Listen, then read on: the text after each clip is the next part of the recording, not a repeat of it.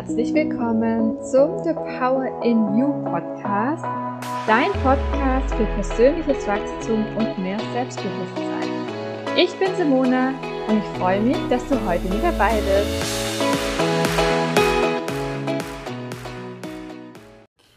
Wusstest du, dass die deutsche Sprache manchmal echt faszinierend ist? Wenn du das Wort Selbstbewusstsein auseinandernimmst, heißt das, sich seiner selbst bewusst sein. Also man kann es auf ganz vielen verschiedenen Facetten und Ebenen sich einmal anschauen. Bei mir war das Thema Selbstbewusstsein immer ein Problem, würde ich jetzt so sagen, oder eine große Herausforderung.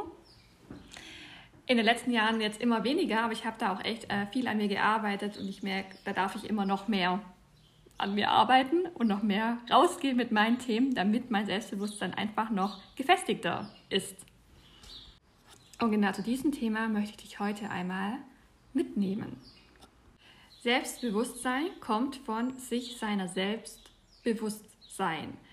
Das heißt im ersten Schritt erst einmal, wo stehe ich heute im Leben und wo bin ich mir auch dessen bewusst drüber, denn darum geht es ja ähm, beim Thema Selbstbewusstsein.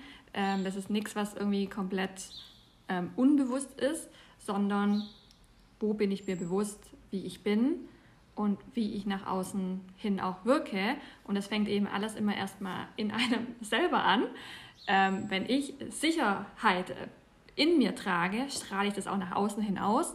Wenn ich aber selber total unsicher und aufgeregt bin, kennst du vielleicht auch, wenn du irgendwie einen Vortrag gehalten hast oder früher in der Schule irgendwelche GFSen vor der Klasse und das halt nur ein, zwei Mal im Jahr passiert, dann ist man da, hat man schon einen anderen Puls, wie wenn man das Gefühl jede Woche macht. Und man kann sich diesem Thema Selbstbewusstsein so auf drei Ebenen nähern. Wie gesagt, der erste Schritt ist erstmal, wo stehe ich heute? Wie gehe ich heute schon mit mir um? Höre ich denn auf das, was mir mein Körper sagt, was mir meine innere Stimme sagt? Oder höre ich da eigentlich gar nicht drauf und mein Alltag ist eh so voll und so durchstrukturiert, dass ich gar keine Zeit habe, auf mich zu hören? Und das fängt schon damit an, dass man Mittagspausen switcht, äh, nicht switcht, auslässt und arbeitet, anstatt dem, sich selber eine Pause zu gönnen. Denn wir wissen alle, dass wir nicht produktiver sind, wenn wir keine Pausen machen. Also wie gehe ich mit mir um, wie gehe ich mit meiner Energie um, wie haushalte ich mit der Tag für Tag, vor allem den, im Alltag. Ich sage immer, an freien Tagen und im Urlaub ist es immer leichter mit seiner Energie zu haushalten, weil man sich einfach den Tag meistens sehr frei einteilen kann. Aber wie gehe ich mit mir um, wenn es gewisse Rahmenbedingungen einfach gibt, die ich einhalten muss, jetzt vor allem aufs Angestelltentum bezogen, aber auch in der Selbstständigkeit habe ich vielleicht Termine, die ich jetzt nicht so leicht ähm, verschieben kann und auch nicht, nicht unbedingt möchte. Aber wie gehe ich da mit mir um? Gönne ich mir dann vielleicht vor einem Termin, der jetzt einfach super wichtig ist und einfach auch viel Energie fordert, mal so kurz ein paar Minuten, um durchzuatmen? Oder springe ich direkt rein von Termin zu Termin zu Termin? Denn wir wissen eigentlich auch alle, was passiert, wenn wir nicht auf uns hören. Ich sage nur eine Zeit lang hält das ein Körper gut aus, Vollgas zu geben. Aber es wird dann auch irgendwann eine Phase kommen, in der dein Körper dir ganz eindeutig sagt, jetzt ist Schicht im Schacht, jetzt geht einfach nichts mehr. Dann bist du vermutlich krank, liegst auf dem Sofa und kannst erst recht nichts mehr tun.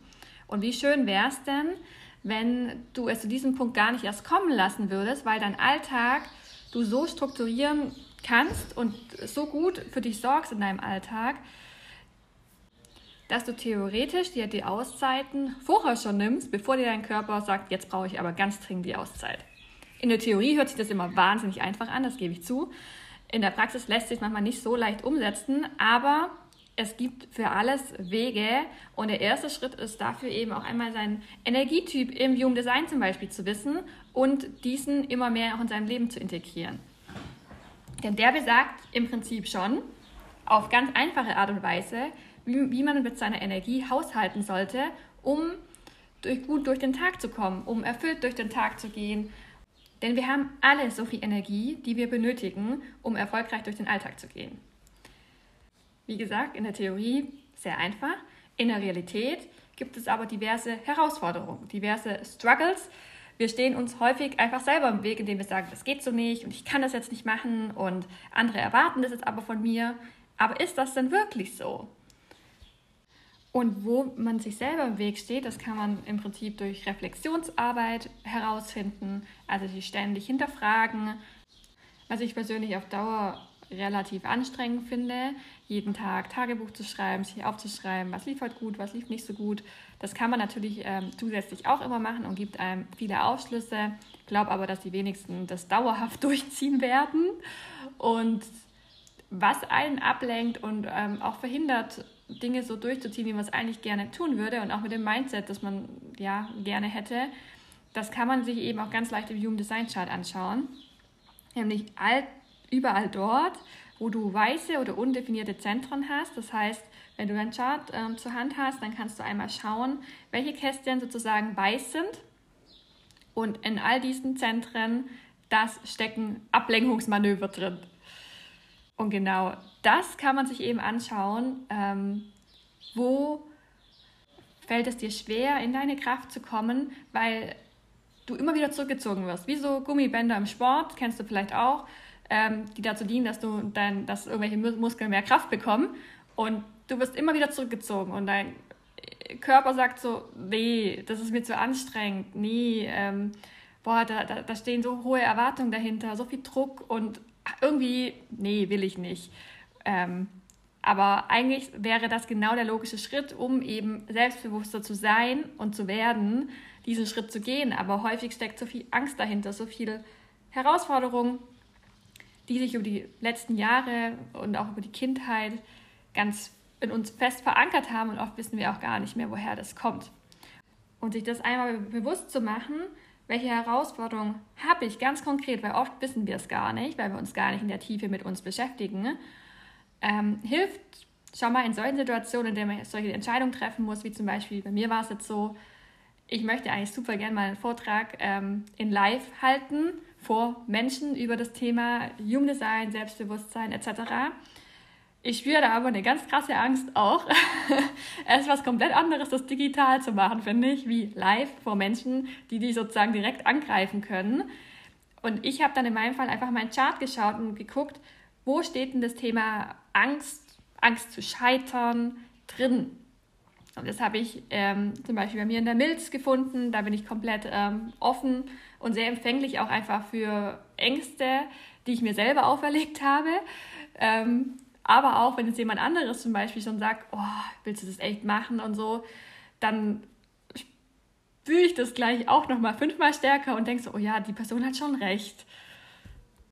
Obwohl es eigentlich gar nicht meine Angst ist. Und dieses Reflektieren mit Hilfe meines Human Design Charts hilft mir einfach viel schneller, um auf den Punkt zu kommen und dann auch ähm, eine neue Erfahrung zu machen. Denn als dritten Schritt sehe ich immer ähm, aus der Komfortzone rausgehen. Dann wirst du auf jeden Fall selbstbewusster.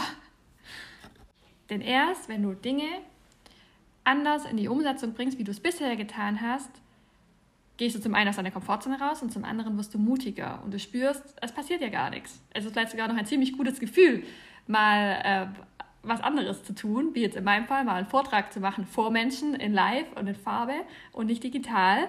Und dann wird man ja auch angestachelt, größer zu denken, nochmal so was zu machen, in größerer Form. Zusätzlich gibt es natürlich auch noch unterstützende Methoden, wie man, wie man das Vertrauen ähm, zu sich selber stärken kann, indem man wieder mehr auf seine innere Stimme hört.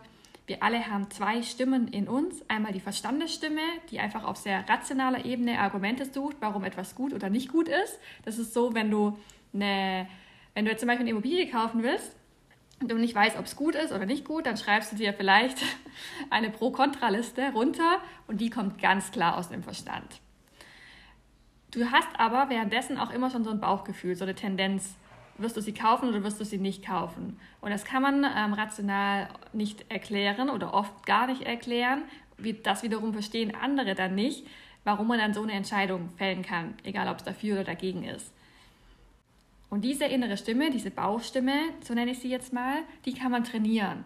Denn wir haben eine gewisse Körperintelligenz die mit der Zeit bei vielen ein bisschen verloren gegangen ist. Und unser Körper weiß immer schon, bevor der Verstand einsetzt, was das Richtige für uns ist. Das wirst du vielleicht auch aus eigenen Erfahrungen herkennen, wenn du mal eine Entscheidung getroffen hast und hinterher gedacht hast, so, ah Mist, ich wusste doch, dass, es, dass ich es hätte anders machen sollen oder ich habe es geahnt oder so. Und das sind dann immer so Signale für, wir haben ein Bauchgefühl, wir haben es aber in, der, in dem Moment einfach gekonnt ignoriert und uns auf Argumente verlassen oder auf die Erfahrungen von anderen Leuten. Ähm, und das hat uns dann wiederum überzeugt, anders zu handeln, als wir eigentlich hätten handeln wollen. Und Selbstbewusstsein hat in meiner Welt auch ganz viel damit zu tun, sich wieder mehr selbst zu vertrauen. Dadurch wirst du dann mutiger, denn man geht neue Schritte, man probiert sich aus, man macht neue Erfahrungen und dadurch wächst auch, sage ich mal, das Portfolio an innerer Stärke, an Resilienz, an Argumentationskraft, die man ja trotzdem in einer gewissen Art und Weise braucht, wenn man sich nach außen hin auch immer mehr zeigt. Und ich möchte dir jetzt noch drei Fragen mitgeben, die du für dich beantworten darfst, ob du dir diese Sätze öfters in deinem Leben stellst. Und dann darfst du definitiv noch ein bisschen an deinem Selbstbewusstsein arbeiten. Und das wäre zum einen eben, denkst du häufig, ähm, alle anderen können das viel besser als ich? Ist es wirklich das Richtige für mich? Und ich weiß nicht, ob ich das tun soll. Ich glaube, ich muss da noch mal mindestens drei Freunde dazu fragen ob das wirklich die richtige Entscheidung ist. Und ich glaube, die drei Fragen, die helfen schon mal, ähm, um sich so ein bisschen einzuschätzen, wie man da gerade unterwegs ist. Und wenn dich das Thema interessiert und du sagst, ja, ich hätte gerne mehr Vertrauen zu mir selber und ich möchte auch gerne selbstbewusster nach außen wirken, dann melde dich gerne bei mir via Instagram über eine Nachricht oder auch via E-Mail-Adresse, die steht unten in, den, in der Beschreibung des Podcasts. Denn dazu, genau zu diesem Thema, wird es bald ein Kurzangebot geben, wo wir in ein bis zwei Stunden dein Selbstbewusstsein wieder auf Vordermann bringen in Verbindung mit Human Design. Und ich freue mich wahnsinnig, wenn du dich meldest. Ich wünsche dir noch einen wundervollen Tag und bis zum nächsten Mal.